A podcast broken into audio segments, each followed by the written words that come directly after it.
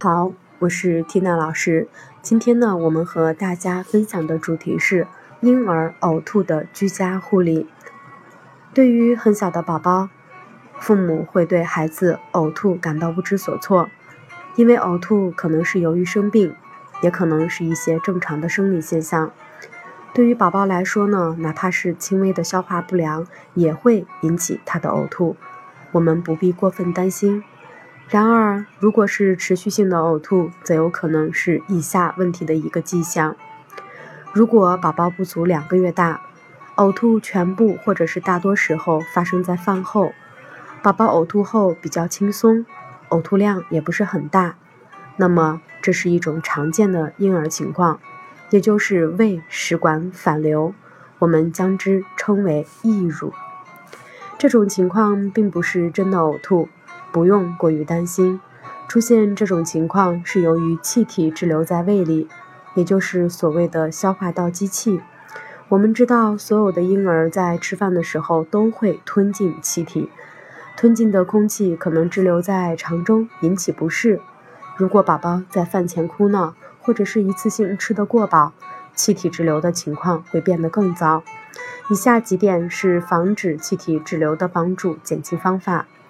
如果宝宝是奶瓶喂养，我们一定要确保奶嘴上的孔大小合适。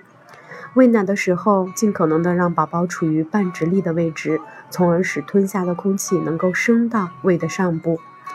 在每次喂食之后，让宝宝竖直的靠在你的肩膀或者是膝部，轻柔的或轻拍宝宝的背部，使气体排出。我们最好能够实时记录宝宝的喂奶时间。临近时间点做好准备工作，以免宝贝由于饥饿大声哭闹，吸入过多气体。对于容易产生溢乳的宝宝，我们建议宝宝侧身睡的同时要头高脚低。如果宝宝比较大了，让他多在婴儿椅里坐一会儿也是有帮助的。大多数婴儿一岁以后不再出现这种情况。如果是不足两个月的宝宝，每次在饭后出现剧烈的呕吐，呕吐呈喷射状，可将呕吐物喷出口腔外二至三米远。不一会儿，孩子又饿又要吃，吃了又吐，这是典型的幽门狭窄或者是幽门梗阻的症状。幽门狭窄是一种不常见的疾病，通常发生在两个月以内的婴儿，并且多见于男宝宝。这种疾病的发生是由于幽门环肥环肌肥厚，使得由胃入小肠的出口变得狭窄。引起这种肌组织过度增生的原因还不太清楚。由于胃内容物不能排空入小肠，在胃内聚集，就会引起呕吐。如果不治疗，婴儿会出现体重下降，并出现威胁到生命的情况，也就是脱水。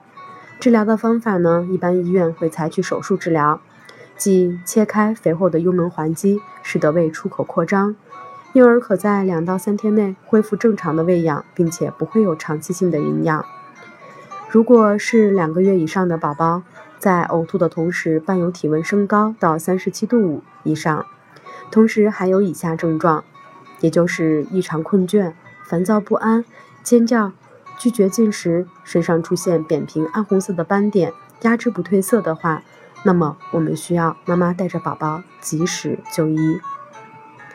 关于婴儿呕吐的护理，今天就和大家分享到这里，感谢大家的耐心聆听。